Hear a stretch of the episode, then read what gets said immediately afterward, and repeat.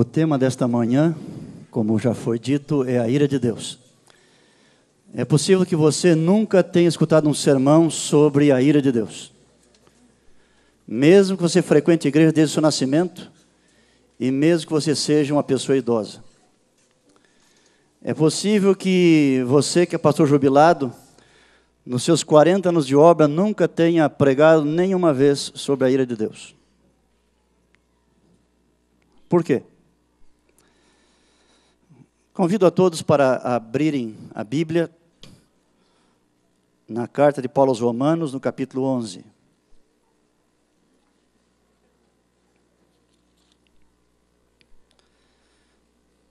Romanos 11, versículo 22.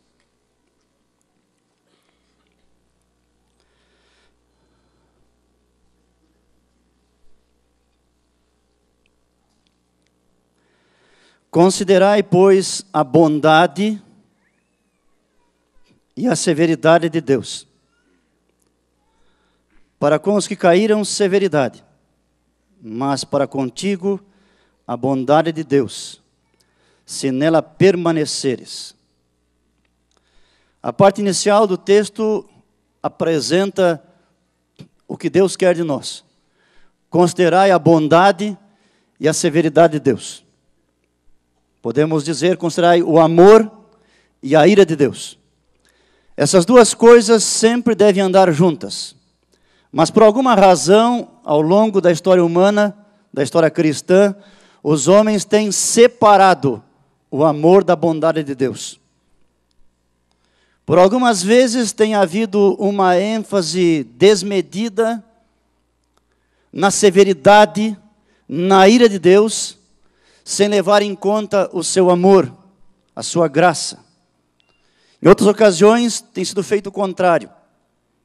Tem se enfatizado muito o amor, a bondade de Deus, sem levar em consideração o aspecto da sua ira, do seu ódio para com o pecado.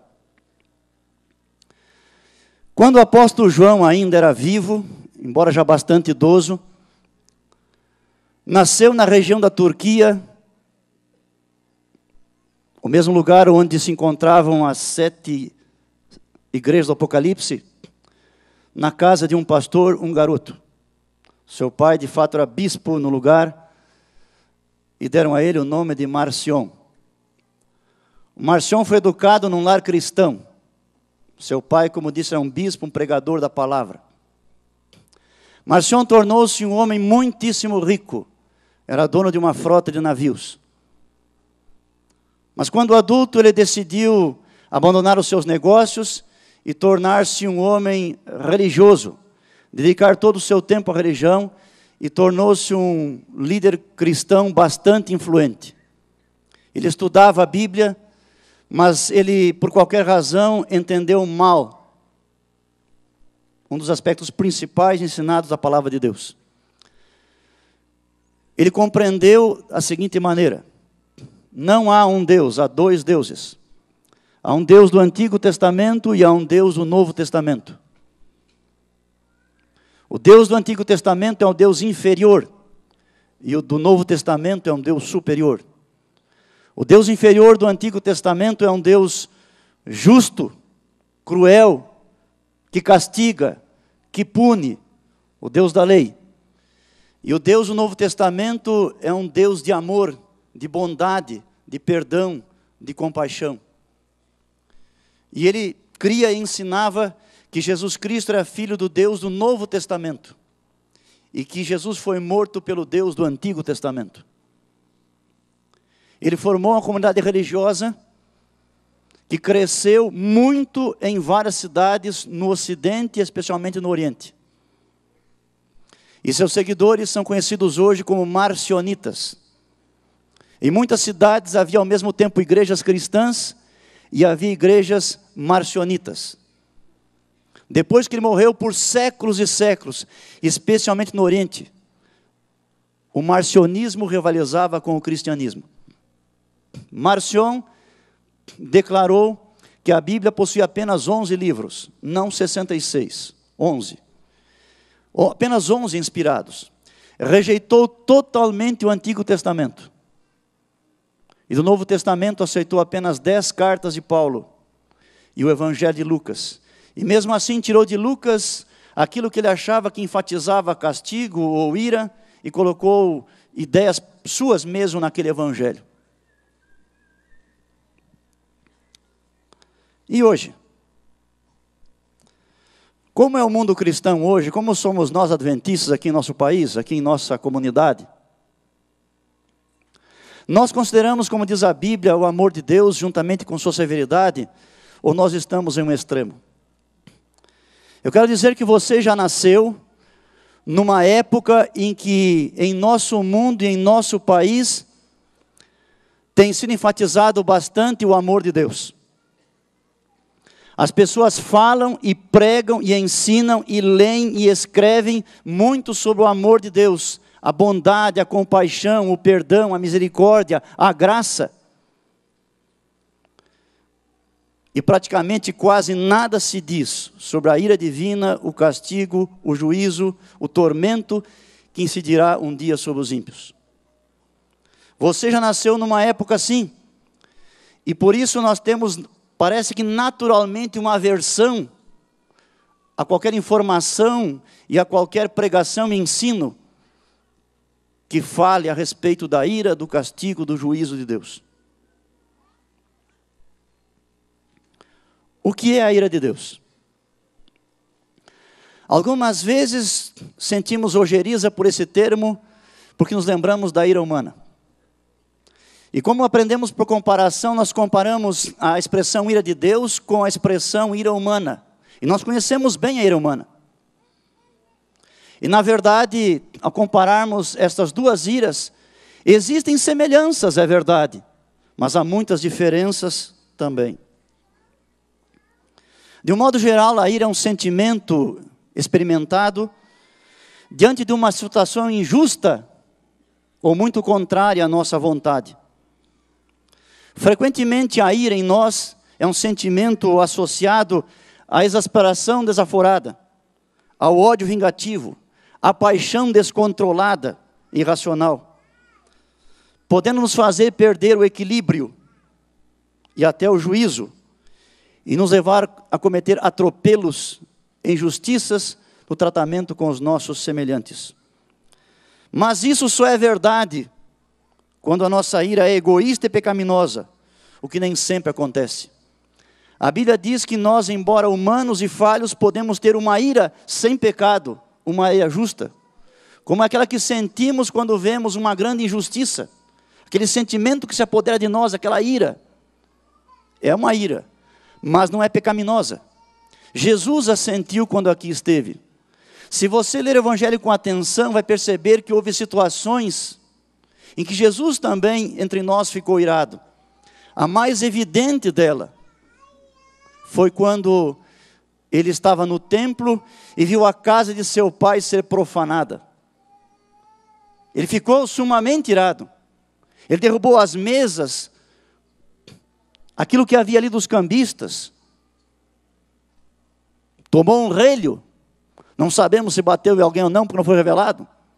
Mas manifestou ali a sua indignação contra a irreverência da casa de Deus. Aliás, fez isso duas vezes, quando começou o seu ministério e alguns dias antes da sua morte também.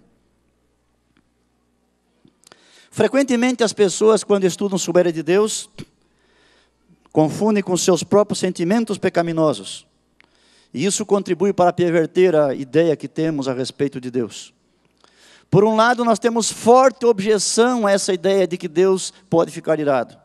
E por outra, como acontece em escritos nossos às vezes, que são obrigados a tratar do assunto, eles falam como se tivesse pedido desculpa por falar que Deus pode se irar.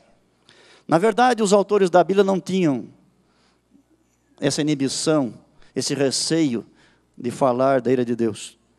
Alguém chegou a contar na Bíblia quantas vezes ela fala sobre amor de Deus, graça, misericórdia, perdão. E contou quantas vezes fala sobre ira, juízo, castigo. E fala mais sobre isso do que sobre o amor e o castigo. Mas algumas vezes nós somos muito parecidos com Marcion. Nós somos marcionitas, quem sabe. Por qualquer razão, ao lermos a Bíblia, nós vamos deixando de lado aquelas coisas que falam que Deus pode ser severo, pode ser irar, pode castigar, e nós escolhemos, por nossa própria conta, e porque isso nos convém, ficar apenas com as partes aparentemente positivas, de amor, de perdão e de graça. Mas há algumas diferenças e algumas semelhanças, e eu passo a mencioná-las entre a nossa ira e a ira de Deus. Nossa ira quando é pecaminosa. No homem, a ira é uma paixão maligna, mas não há nenhuma malignidade no coração de Deus. A ira de Deus ela provém de seu amor, quando ele se levanta contra o mal que quer arruinar as suas criaturas.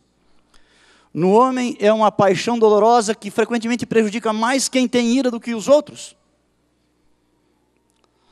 Todavia, no, nada pode perturbar a paz do coração de Deus. No homem é uma paixão egoísta que se manifesta quando ele se sente prejudicado, mas ninguém pode de fato prejudicar a Deus.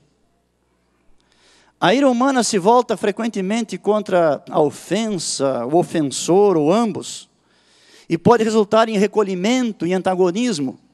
E nesse ponto ela é semelhante à ira de Deus, pelo menos em parte. A indignação de Deus às vezes resulta em abandonar o pecador contumaz que teme em seguir o seu caminho. E outras vezes enviar seus juízos contra ele. No homem há uma tendência natural para a vingança pessoal, o que não ocorre na ira de Deus.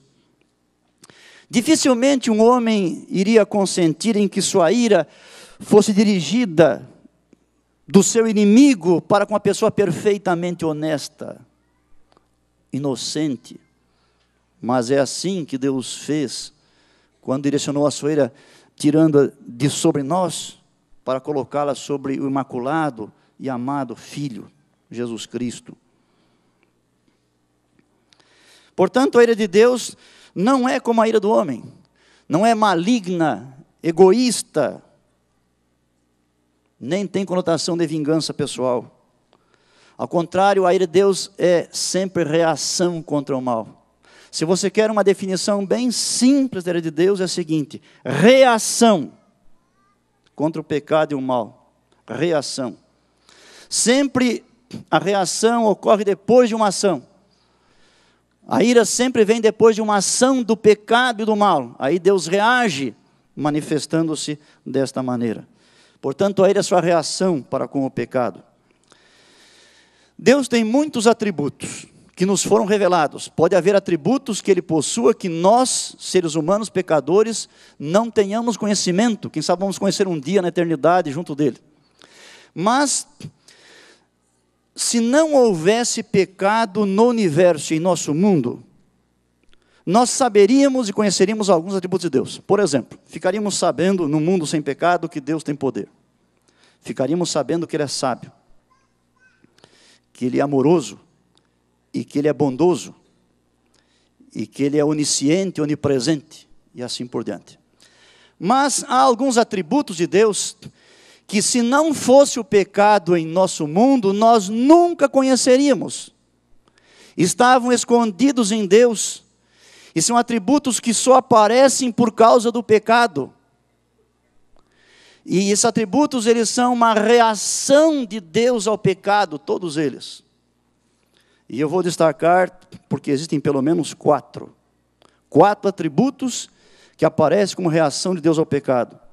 São eles um é a ira que eu mencionei, o outro é a graça, também a misericórdia e a longanimidade. Eu quero pensar um pouquinho em cada um desses quatro. Primeiro, a misericórdia de Deus. A misericórdia é um sentimento bastante profundo de um superior para com o inferior que está a ele ligado. Por exemplo, é o que um pai e uma mãe sentem para com os seus filhinhos. O pai e a mãe são superiores à criancinha e ela está intimamente ligada a eles. Aquele sentimento que eles têm para com o seu filhinho, a sua filhinha, é um sentimento de misericórdia. Assim é de Deus para conosco, ele superior, nós inferiores. Mas misericórdia também está ligada à ideia de miséria. Notem que as duas palavras têm a mesma raiz, misericórdia, miséria, começam do mesmo jeito. Misericórdia é uma forma do amor de Deus para com quem é miserável, para com quem está numa situação de pecado, de sofrimento, de necessidade, que leva a Deus a agir para beneficiar essa pessoa. Se não houvesse pecado, nós entenderíamos e conheceríamos o amor de Deus e sua bondade, mas não sua misericórdia. Porque misericórdia é apenas para com quem está na miséria. E seres que não têm pecado nunca passam por essa situação. É interessante também que no plano que Deus fez para nos salvar, Ele usou de sua misericórdia amplamente. Mas o uso da misericórdia não pôs de lado a justiça de Deus. O pecado é tão maligno que ele está sempre vinculado à morte. Romanos 6, 23 nos diz que a consequência, que o salário do pecado, ele é a morte. Sempre que há um pecado, pequeno ou grande, muito ou pouco, tem que haver uma morte.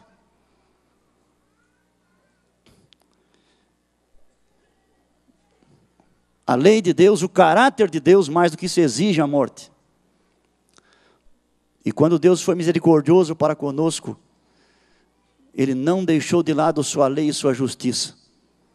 Ele não diminuiu a lei, não aboliu a lei, não deixou de lado a lei, ele a cumpriu.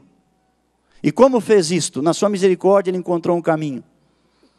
Primeiro, ele permitiu que houvesse uma substituição ele me permitiu que alguém morresse no lugar do pecador, que assumisse a sua culpa e responsabilidade e sofresse a morte em seu lugar. E se você acha que isto é bom, aguarde o segundo. Deus não só disse assim: eu vou permitir que haja um substituto para você. Deus disse assim: fique tranquilo, que eu vou arrumar esse substituto. Eu encontro para você. E você pensa Quão grande é a misericórdia de Deus, além de permitir um substituto, vai conseguir para mim. E Deus diz: gostou? Tem mais. Eu vou ser esse substituto. Eu vou aí, na forma humana.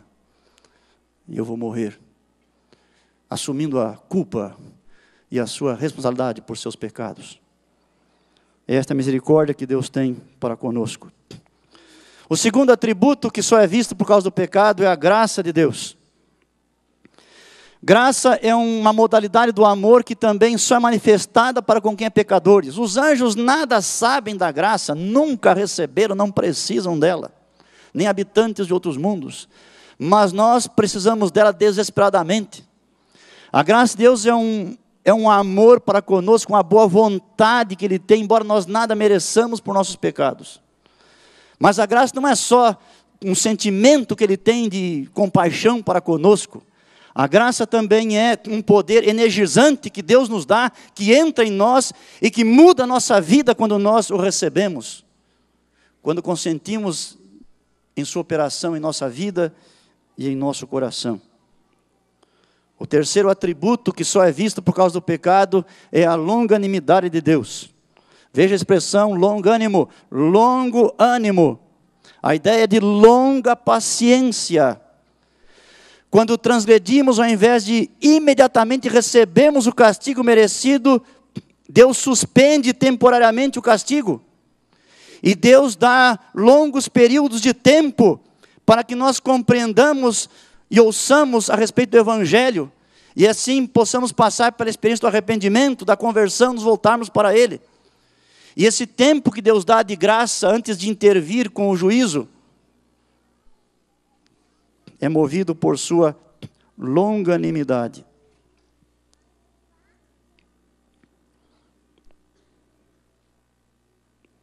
O Senhor não esqueceu dos nossos pecados, mas Ele não se ocupou deles de imediato. Ele adia o julgamento. Isso é longanimidade. E agora temos a ira de Deus.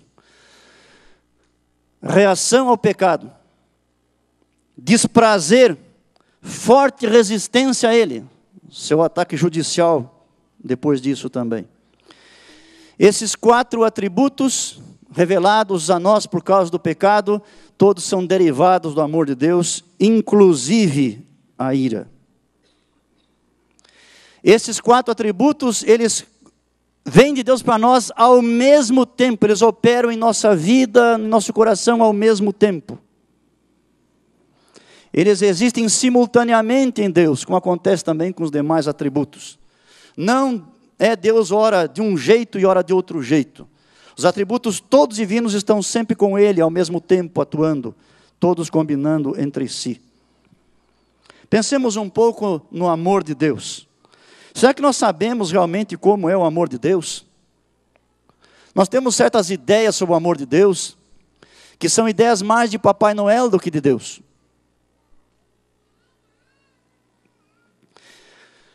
Primeira carta de João, capítulo 4, versos 8 e verso 16.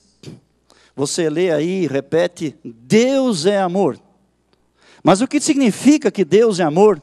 Significa que aquilo que estamos pensando, significa que pelo fato de ser amor, para ele estar bem, tanto o que é bom como o que é mal, que ele aceita qualquer coisa, que ele aprova tudo que fazemos, que ele fecha os olhos para os nossos pecados, não se importa, que ele releva, deixa para lá, eu te entendo. É isto que é amor, na verdade? Se Deus é amor, quando que Deus é amor? Será que há algum momento em que Deus deixa de ser amor? E quando Deus mandou o dilúvio sobre a terra, e o dilúvio não foi uma calamidade que aconteceu espontaneamente, naturalmente, foi Deus que o enviou. E quando veio o dilúvio sobre os antediluvianos, e estavam ali junto à arca, e Deus havia fechado a arca, e aquelas mulheres e criancinhas, e homens, e adolescentes e jovens, clamavam pedindo para entrar na arca, e Deus não os deixou entrar na arca, mas permitiu que todos fossem mortos, afogados. Naquele momento, Deus era amor. E quando ele enviou fogo e enxofre sobre Sodoma, Gomorra, Admá, Zeboim, Bela, Zoar, aquelas cinco cidades da planície, e aquelas pessoas estavam sendo queimadas, vivas. Naquele momento, Deus deixou de ser amor. E quando os romanos vieram contra Jerusalém e a cercaram e invadiram, e diz o relato histórico que mais de um milhão de judeus foram mortos naquele evento. Joséfo, que ali estava, presenciando a cena, mencionou que corria pelas escadarias do templo sangue humano como se fosse água. Deus estava sendo amor. O que isso nos diz sobre o amor de Deus? Deus é sempre amor. Sempre amor. Nessas situações também está evidenciando o seu amor. Às vezes o amor não é bem aquilo que a gente está pensando. Deus também não nos ama porque somos bons. Deus não nos ama porque nos arrependemos e voltamos para Ele. Deus nos ama enquanto estamos pecando. Deus amava Caim no momento que ele matava Abel. Deus amava Jacó enquanto ele enganava seu pai. Deus amava os irmãos de José enquanto estavam vendendo seu irmão. Deus amava Sansão enquanto passavam uma noite no motel de Gaza com a prostituta. Deus amava Cabe e Jezabel enquanto estavam matando Nabote e seus dois filhos para tomar posse de sua terra. Deus amava Herodes enquanto estava mandando cortar a cabeça de João Batista. E Deus amou Anás e Caifás e Judas e Pilatos quando crucificaram seu amado filho. E Deus ama você quando você está em pecado, seja ele qual for. Mas será? Não é isso que diz a sua Bíblia?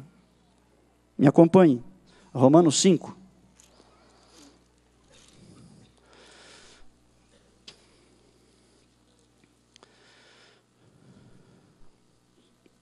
Versículos 6 a 8.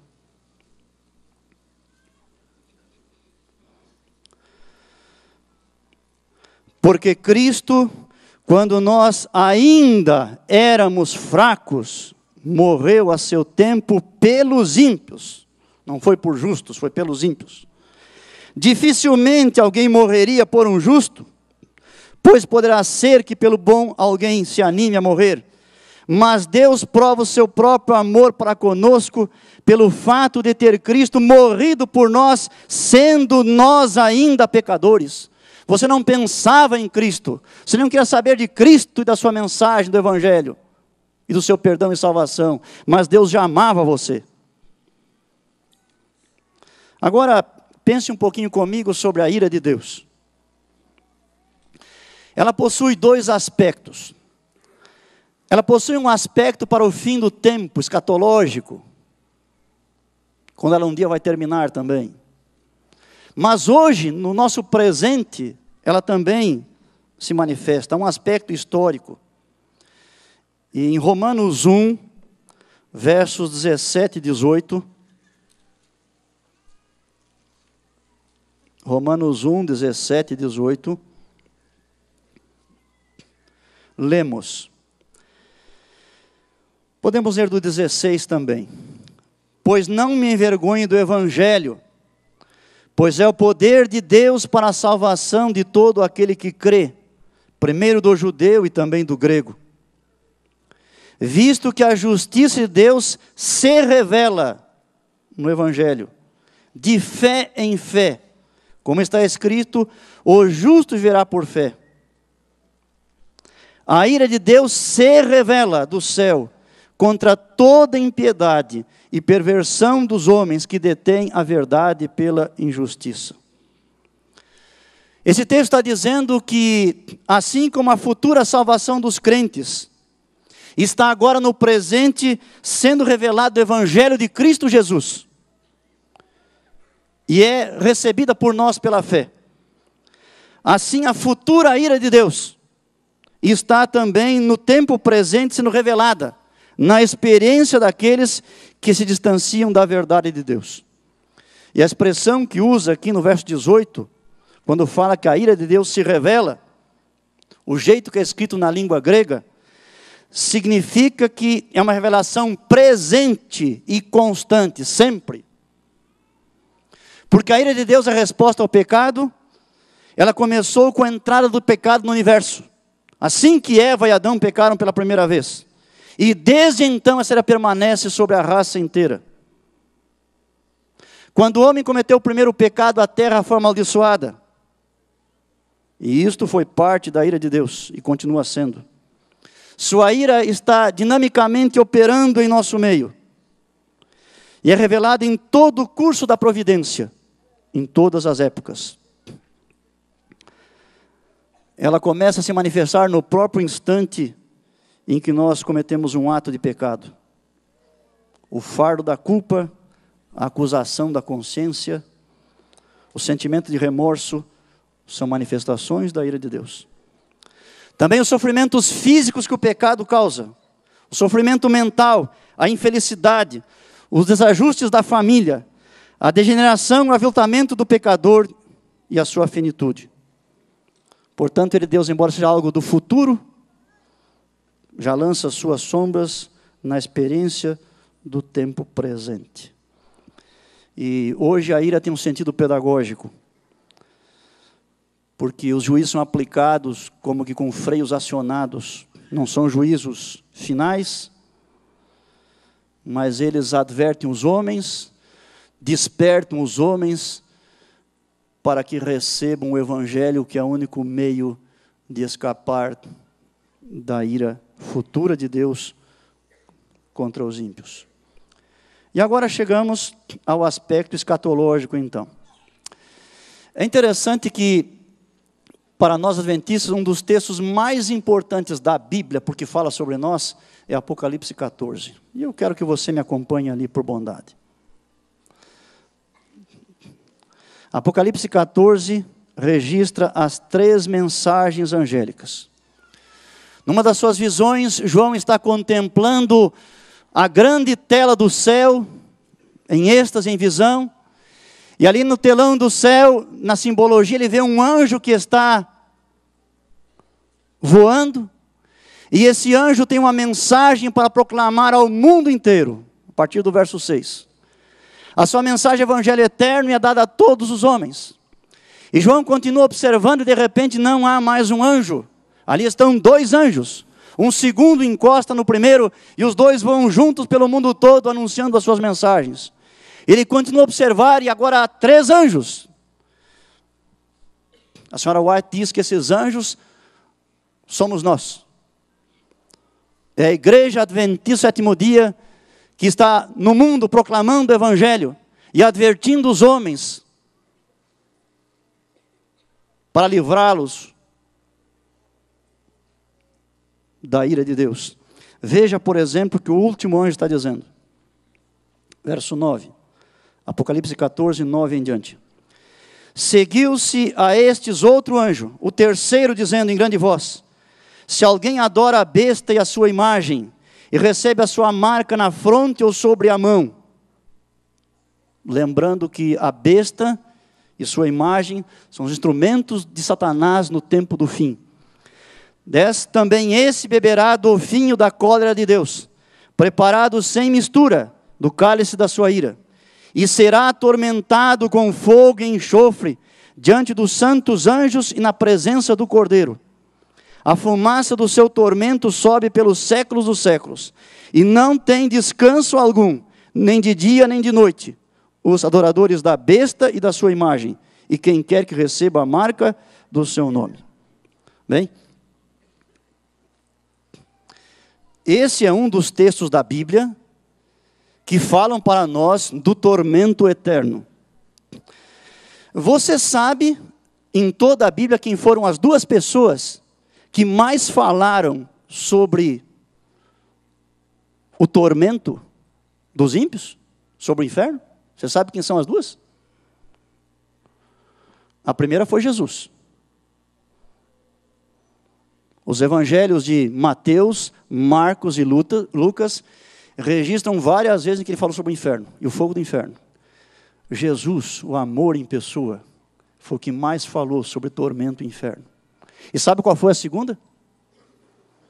O discípulo amado, João, no Apocalipse, especialmente por várias vezes fala. Você está percebendo que amor está ligado à ira? que os dois têm que ser apresentados juntos. E as pessoas que mais falavam desse assunto que não é agradável foram as pessoas que mais pertinho estavam de Deus e que mais o conheciam e amavam. Agora aqui é dito que o tormento é eterno. E o que significa isso? Bem, se você examinar a literatura católica e a literatura evangélica em geral, você vai encontrar a crença deles. Qual é? A crença deles é que os ímpios estarão sofrendo eternamente sem nunca acabar. Enquanto sofrem, eles pecam mais. Porque no sofrimento eles continuam blasfemando de Deus, xingando Deus, e aí acumulam mais pecados e são dignos de mais sofrimento no ensinamento evangélico e católico, o sofrimento, o tormento, ele é eterno no sentido de sem fim. Nunca vai acabar. Por bilhões e bilhões e trilhões de anos, nunca acaba. Esse é o ensino que nossos irmãos católicos evangélicos recebem de suas igrejas, do púlpito delas, dos seus dogmas e catecismos.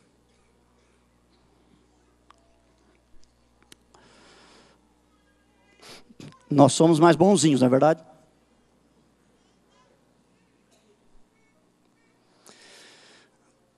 Eu faço uma pergunta para você. Se os escritores da Bíblia quisessem dizer que o sofrimento realmente não tem fim, que palavras usariam? Essas mesmas, essas mesmas que estão aí. Porque quer dizer isso mesmo. Só que tem outra opção. As palavras gregas usadas aqui querem dizer isso mesmo, mas quer dizer uma outra coisa, a outra possibilidade. E nós aceitamos a outra possibilidade. Esse eterno aí pode ser traduzido como alguma coisa que continua a queimar, ser destruída, mas enquanto há para ser destruído, na hora que acaba o combustível, aí acaba também o fogo. É isso que nós cremos.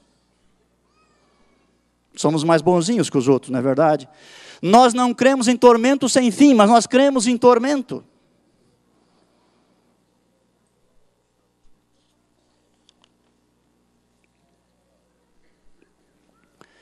E se você ler o que Hermógenes escreveu, por exemplo, Primeiros Escritos, página 291, 294, ela detalha o sofrimento dos ímpios após o milênio, quando vier fogo do céu.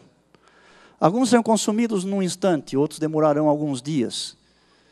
Embora a salvação seja pela graça de Deus, o castigo é pelas obras. A cada um segundo as suas obras. E durante o milênio, os justos no céu estão examinando a vinda dos ímpios e, junto com Jesus, determinando a quantidade de castigo que eles haverão de receber. Isso está bem relatado para nós na palavra de Deus. E no livro Grande Conflito, se você quiser, no capítulo 28, está detalhado as informações ali também sobre esta realidade. Bem amados, se você pensa que Deus o Pai é um Deus de ira e Jesus Cristo é um Deus de amor, você está redondamente enganado. Porque os dois são Deus de amor e os dois são Deus de ira. Me acompanhe na leitura de alguns textos agora que falam do final da história humana. 1 Tessalonicenses capítulo 2.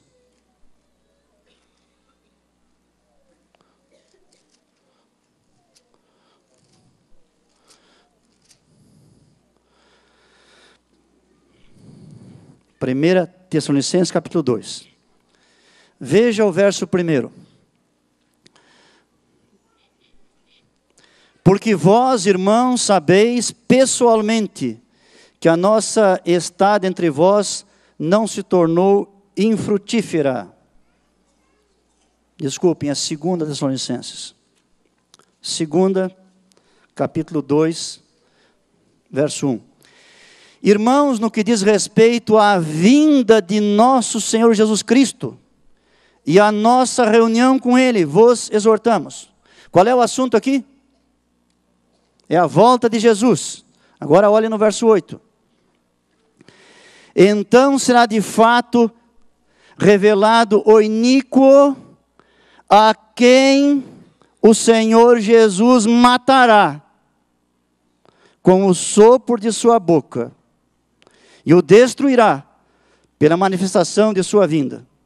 Quem vai matar aqui? A quem o Senhor Jesus matará com o sopro de sua boca e o destruirá pela manifestação de sua vinda. Vamos agora para Apocalipse capítulo 6.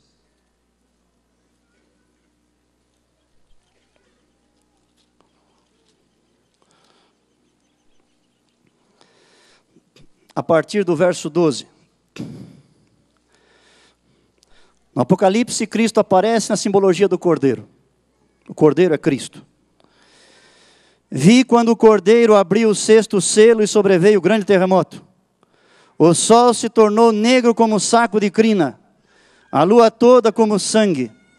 As estrelas do céu caíram pela terra como a figueira quando abalada por vento forte deixa cair os seus figos verdes.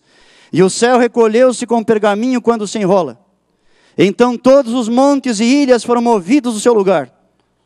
Os reis da terra, os grandes, os comandantes, os ricos, os poderosos, e todo escravo e todo livre, se esconderam nas cavernas e nos penhascos dos montes, e disseram aos montes e aos rochedos: Caí sobre nós, e escondei-nos da face daquele que se assenta no trono e da ira do cordeiro porque chegou o grande dia da ira deles, e quem é que pode suster-se? E ainda Apocalipse 19, indo para o final da palavra de Deus, uma das últimas visões que João teve, uma visão simbólica. Vejam como aparece Jesus, o executor da ira de Deus, no tempo final. É ele que a executa. 19, a partir do verso 11. Vi o céu aberto e eis um cavalo branco o seu cavaleiro se chama fiel e verdadeiro, e julga e peleja com justiça. Os seus olhos são chama de fogo, na sua cabeça há muitos diademas. Tem um nome escrito que ninguém conhece senão ele mesmo. Está vestido com um manto tinto de sangue, e o seu nome se chama o Verbo de Deus.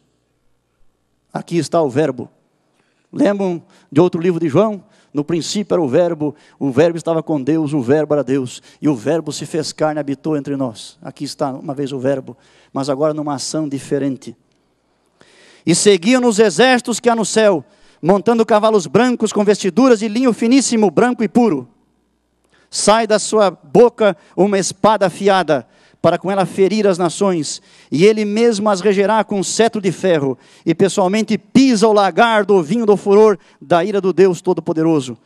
E tem no seu manto e na sua coxa um nome escrito: Rei dos Reis e Senhor dos Senhores. A destruição final de Satanás, dos maus e dos ímpios, vai ser feita por Jesus Cristo.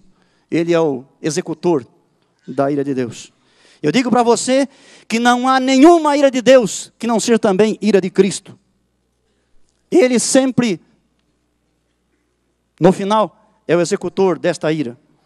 Mas Jesus não apenas executou a ira de Deus, ele também recebeu a ira de Deus quando aqui esteve neste mundo em nosso lugar. No Getsemane na cruz, Cristo recebeu a ira divina. Quando na cruz a culpa de nossos pecados e a responsabilidade por eles foi colocada sobre Jesus, também a Ele Deus foi redirecionada, saiu de sobre nós para ir sobre seu filho. Ele recebeu toda a ira que devíamos receber. E é justamente isto que Isaías, na sua visão, fala. Isaías, no capítulo 53, aquele que é o texto mais belo da Bíblia do Antigo Testamento, a respeito do Messias. Isaías 53. Leiamos a partir do verso 4. Está falando sobre Cristo. Certamente ele tomou sobre si, essa expressão sobre si aparece várias vezes, indica substituição, ele toma sobre si o que era nosso. Certamente Ele tomou sobre si as nossas enfermidades e as nossas dores levou sobre si. E nós o reputávamos por aflito, ferido de Deus e oprimido. Mas Ele foi transpassado pelas nossas transgressões e moído pelas nossas iniquidades. O castigo que nos traz a paz estava sobre Ele, e pelas Suas pisaduras fomos sarados. Verso 7: Ele foi oprimido e humilhado Jesus recebeu a ira de Deus quando aqui esteve em nosso lugar. Contemple a cena do sofrimento de Jesus. Escute as zombarias e as vaias. Contemple seu rosto ser cuspido e esbofeteado. Observe-o sendo açoitado. Veja suas mãos e pés se rasgarem quando a cruz é levantada e a madeira se choca contra a pedra. Veja seu sofrimento quando ele é de Deus, se volta para ele. E pela primeira vez em sua vida terrena, ele deixa de sentir a presença de seu pai. E exclama: Deus meu, Deus meu, por que me desamparaste? Ele é contado como transgressor. Ele assume a responsabilidade por meus pecados e pelos seus pecados. Agora, meus amados, tudo isso que ele sofreu foi ideia dele mesmo. Foi um plano que ele mesmo fez na eternidade, em harmonia com seu Pai. E ele não estava louco quando fez esse plano. Ou ele estava louco de amor por você. E foi por isso que fez este plano. E eu termino lendo mais dois textos apenas, para mostrar que como nós seremos livres da ira futura, porque Cristo já a recebeu um dia na cruz em nosso lugar. Romanos 5, verso 9.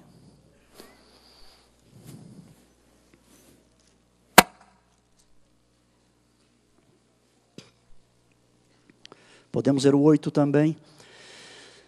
Mas Deus prova o seu próprio amor para conosco, pelo fato de ter Cristo morrido por nós, sendo nós ainda pecadores. Logo, muito mais agora, sendo justificados pelo seu sangue, seremos por ele salvos da ira. Está no futuro, porque a ira futura ainda não aconteceu, está para vir. E a mesma coisa é dita em 1 Tessalonicenses no capítulo 1, no versículo 10.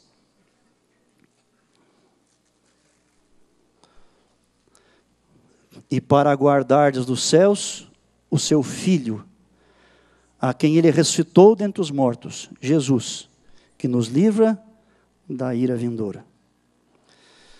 Meus amados, eu digo que a única maneira que há de alguém escapar da ira vindoura, que inclui o tormento, será aceitando a Jesus como seu substituto, como seu Salvador.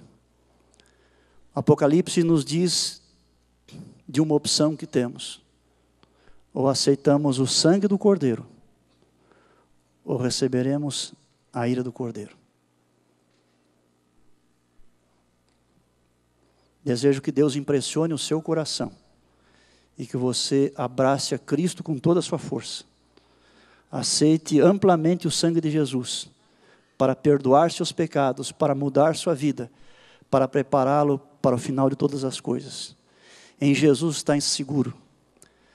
Como filhos de Deus, não há sobre nós condenação. E como filhos de Deus, nós não temos nenhum medo de qualquer juízo, de qualquer tormento, de qualquer castigo futuro, porque sabemos que um dia Cristo sofreu tudo isso por nós.